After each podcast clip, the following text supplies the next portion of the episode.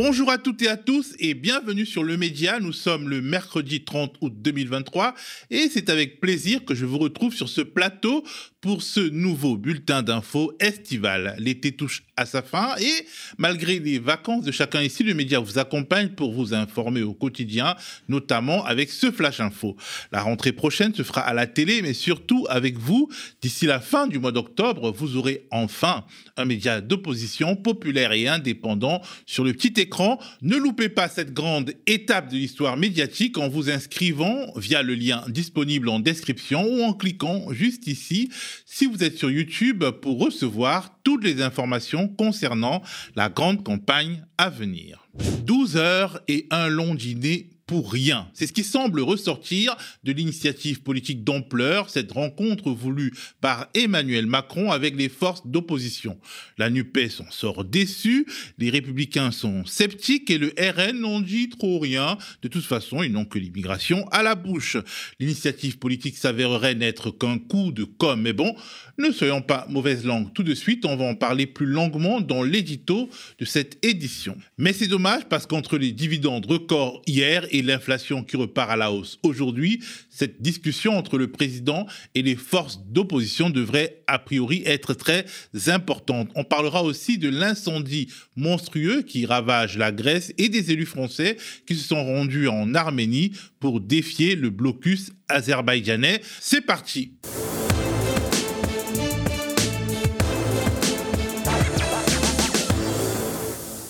La grande initiative politique d'ampleur n'était-elle finalement qu'une vaste mascarade? La grande rencontre voulue par Emmanuel Macron s'est tenue hier pendant 12 longues heures dans l'ancienne abbaye royale de Saint-Denis toutes les forces d'opposition, à l'exception du groupe Liberté, Indépendant, Outre-mer et Territoire, qui a été boudé, le président est rancunier, ont été conviés pour l'événement. Deux sons de cloche, évidemment. Du côté des macronistes et du gouvernement, on se dit emballé. Quelque chose s'est passé hier qui pourrait bien marquer l'histoire politique, voire démocratique de notre pays. Ah oui, carrément. Bah, oui, des gens qui ne se parlent pas, qui ne s'entendent pas, qui ne se comprennent pas, qui ne pensent pas la même chose, même se combattent, dont on disait encore hier qu'une bonne partie d'entre eux n'atteindrait même pas le dîner, ont décidé de se parler à huis clos, ont décidé d'échanger, ont décidé de partager des accords, des désaccords, mm. et ce jusqu'au milieu de la nuit. C'est quelque chose qui n'était jamais arrivé dans l'histoire de notre pays. Et en tant que ministre en charge de la démocratie, c'est plutôt une image qui doit faire plaisir aux Français. Qu'est-ce que c'est dithyrambique On vous avait bien dit que notre bien-aimé président s'installait durablement dans la mégalomanie. Bon, après tout, c'est vrai que ça fait joli pour l'image au moins tous les opposants et la majorité relative qui discutent ensemble. Mais pour que ça marche vraiment et que l'on dépasse le simple coup de com et les autos congratulations, il faudrait que l'affaire débouche sur quelque chose. Il faut dire que la dite affaire partait mal avant même que ça commence. La veille, la NUPES avait annoncé boycotter le dîner qui devait suivre la rencontre. Elle craignait que la question sociale soit absente. L'invitation avait été transmise par courrier par l'Élysée et les sujets avaient été choisis et imposés d'avance. Sécurité, immigration et internationale. Il n'y avait rien de prévu non plus sur l'écologie. Pour répondre à votre première question, oui, on est content d'être là et on est content d'être là ensemble. On ne sait pas bien à quoi servira cette journée, mais le fait d'avoir pu euh, euh, la préparer ensemble, arriver ensemble est important pour nous, pour nos électeurs et pour les personnes euh, pour lesquelles on se bat. Et je dois vous dire en tant qu'écologiste que quand on a lu le courrier d'Emmanuel Macron qu'on reçoit quand même le samedi pour le mercredi, ce qui est pas hyper respectueux, quand on lit tous les sujets qu'il cite, les défis contemporains qu'il recense, sans avoir un seul mot pour l'environnement, pas un seul mot pour l'écologie, alors qu'on est en 2023, oui, on a trouvé ça anachronique. Bien que la rencontre se soit déroulé à huis clos et que la NUPES ait finalement participé au dîner, les différents retours sont mitigés. Beaucoup s'accordent à dire que les discussions ont été cordiales et respectueuses, mais du côté de la NUPES, on déplore que la question sociale ait été plus ou moins escamotée. Côté Emmanuel Bompard, c'était 12 heures sur la planète Mars. Bah, moi, j'ai eu l'impression de vivre un peu 12 heures euh, sur la planète Mars. Euh, avec euh, un certain nombre de débats, de discussions, de dissertations, mais aucune annonce, aucune mesure concrète sur euh, les problématiques et les priorités qui sont les priorités aujourd'hui des Françaises et des Français. On s'est battu, ça a été dit, on a porté des propositions euh, concrètes euh, sur euh, le blocage des prix, puisque les prix ont atteint des niveaux extraordinaires. Le président de la République l'a balayé d'un revers de la main.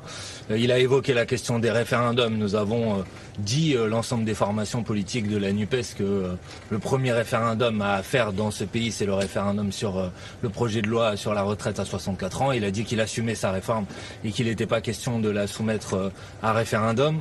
Le référendum sur la retraite à 64 ans, c'est non. Le blocage des prix, c'est non. L'indexation des salaires sur l'inflation, c'est non. L'allocation pour les jeunes, c'est non, a ajouté le député insoumis.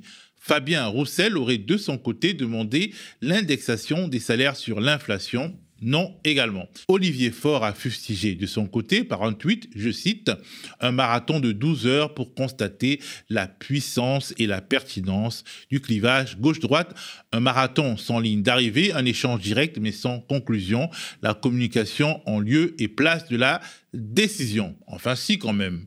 Notre cher président a promis une conférence sociale sur les carrières et les branches situées en dessous du SMIC. Une nuit qui risque de tourner à la gueule de bois après qu'Olivier Dussopt se soit vanté que demain soit l'entrée en vigueur de la réforme des retraites. Concernant la conférence sociale, si ça se termine comme le grand débat ou la convention pour le climat, autant considérer ça tout de suite comme un os à ronger pour les Français. Après une rencontre politique finalement vide d'intérêt et l'annonce hier de dividendes records pour les actionnaires, les Français normaux, eux, vont continuer de souffrir de l'inflation. C'est la mauvaise nouvelle de cette fin de l'été, les prix repartent à la hausse. Selon une première estimation de l'INSEE, l'inflation au mois d'août a augmenté de 4,8 en partant sur une base annuelle. Les principaux moteurs de cette inflation sont les prix de l'énergie et de l'alimentaire. L'inflation énergétique a connu une hausse de 6,8% sur le mois d'août. Les prix de l'alimentaire, eux, ont bondi de 11,1% après avoir déjà connu une envolée de 12,7% en juillet. Même si Bercy prévoit de rencontrer une nouvelle fois les distributeurs et les fournisseurs d'énergie pour leur demander d'élargir les baisses de prix vers un plus grand nombre de produits, les produits frais ont quand même vu leur prix augmenter de 9,1% sur le mois d'août. Du côté du FC Que Choisir, en août 2023 par rapport à août 2022, on estime l'inflation des prix de l'électricité à 27%. Du côté de l'alimentaire et des grandes surfaces, les prix ont quant à eux augmenté de 14%. Selon Alexandre Bompard, PDG du groupe de distribution Carrefour, les multinationales ne répercutent pas les baisses du cours des matières premières sur les prix des produits. Cela n'a pas empêché Carrefour d'augmenter ses bénéfices nets. On va dire qu'Alexandre Bompard a avant toute chose préféré contenter ses actionnaires. Partons maintenant en Grèce. Cette fois-ci, ce n'est pas l'inflation qui détruit le pays de l'intérieur, mais bien des incendies. Alors, vous avez sûrement vu les images de cet immense brasier qui a consumé depuis déjà 11 jours 81 000 hectares du parc national de Dadia dans le nord-est du pays. À titre de comparaison, cette année, et selon des estimations de l'Observatoire national grec, plus de 120 000 hectares ont été brûlés à travers le pays et auraient causé la mort de dizaines de personnes, dont récemment 20 migrants. Ce méga feu s'étend sur 10 km, l'équivalent de la ville de New York en somme, et menace le mont Parnès poumon vert du pays sous haute surveillance alors que des reprises de feu sont observées. Pour faire court, il s'agit tout simplement, selon un porte-parole de la Commission européenne, de l'incendie le plus important jamais enregistré dans la zone UE. Et pour ne rien arranger, les pompiers grecs expliquent que le feu n'est pas encore contrôlé. La raison principale des chaleurs étouffantes depuis des semaines qui ne passent que rarement sous les 30 degrés la journée et atteignent parfois les 40 degrés. Ajoutez à cela une sécheresse et des vents forts qui entraînent la formation de grandes charges thermiques qui finissent par exploser. À noter que la Grèce est moins bien équipée et souffre d'un manque de personnel pour lutter contre ces catastrophes, sans compter sur la topographie du pays et des nombreuses îles qui le composent, autant de facteurs qui rendent la lutte difficile et qui poussent le gouvernement à chercher des méthodes de prévention de ces catastrophes, à l'image des brûlages et déboisements préventifs. Ça ne sera finalement qu'un témoignage. L'Azerbaïdjan, qui tient un blocus sur la région du Haut-Karabakh, n'a pas bougé d'un iota face au convoi humanitaire français qui s'est présenté hier, mercredi 30 août. Cette région d'Azerbaïdjan, essentiellement peuplée d'Arméniens, est volontairement coupée du monde depuis décembre dernier. 120 000 personnes, dont 30 000 enfants, y sont isolés.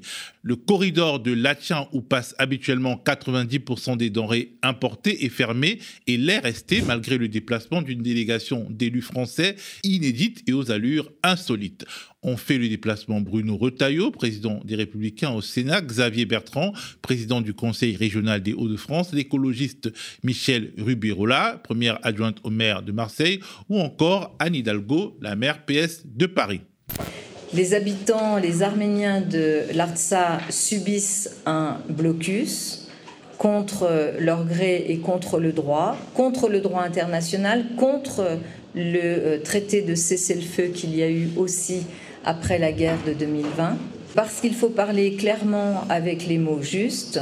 Ce qui est en train de se passer dans le Haut-Karabakh est euh, quelque chose qui ressemble à un génocide par un régime autoritaire contre un peuple qui revendique l'exercice de ses droits.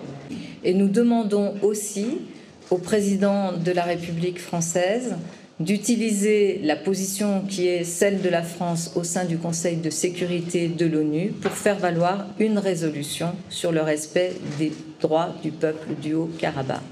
Une opération montée en moins d'un mois dans un contexte politique local toujours plus tendu.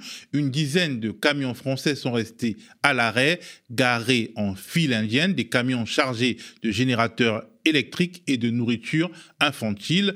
Leur contenu profitera aux réfugiés qui sont coincés dans la partie non soumise au blocus de l'autre côté du corridor, la population reste privée de tout. Côté diplomatie, seule la France tente de donner de la voix face à ce drame humanitaire aux allures d'épuration ethnique. Le président Macron, devant les ambassadeurs réunis à Paris lundi, a annoncé une nouvelle initiative diplomatique à venir pour accroître la pression internationale, mais l'Europe achète du gaz à l'Azerbaïdjan. Le business énergétique passera-t-il avant le devoir humanitaire d'aider une nation sœur, comme Anatole France aimait à qualifier l'Arménie? La question reste posée. Un siècle après le génocide arménien perpétré en 1915 par les Turcs de l'époque, l'Arménie ne doit pas être le théâtre d'une histoire qui se répète. Et voilà, c'est la fin de ce bulletin d'infos, un format qui entre dans notre programmation d'été. En attendant la reprise de nos directs à la rentrée, nous continuons à vous proposer nos programmes au quotidien. En attendant la rentrée prochaine, nous vous invitons à rejoindre la page Kiss Kiss Bank Bank du média. C'est là-bas que vous pourrez suivre notre arrivée sur le petit écran. Le lien dans la description ou alors en cliquant juste ici si vous êtes sur YouTube. En attendant, restez connectés aux médias grâce notamment à la diffusion de nos programmes en 24-7 sur YouTube à bientôt. Depuis des mois, nous vous en parlons. Depuis des mois, nous travaillons d'arrache-pied pour réaliser l'impossible. Obtenir le droit d'être diffusé à la télé et concurrencer les médias mainstream sur leur propre terrain. C'est maintenant chose faite. Dès la fin du mois d'octobre, le média sera sur vos écrans. Enfin, le paysage audiovisuel français comptera une chaîne télé de gauche, une chaîne d'information populaire et indépendante. Nous allons pouvoir porter la voix de ceux qui luttent et de ceux qui s'opposent à Macron et à l'extrême droite. Nous allons pouvoir raconter le monde avec nos mots, avec vos combats. Soyez prêts pour le grand virage qui s'annonce. Rendez-vous dès maintenant sur KissKissBankBank. Inscrivez-vous pour suivre cette aventure médiatique inédite. Ensemble, révolutionnons la télé.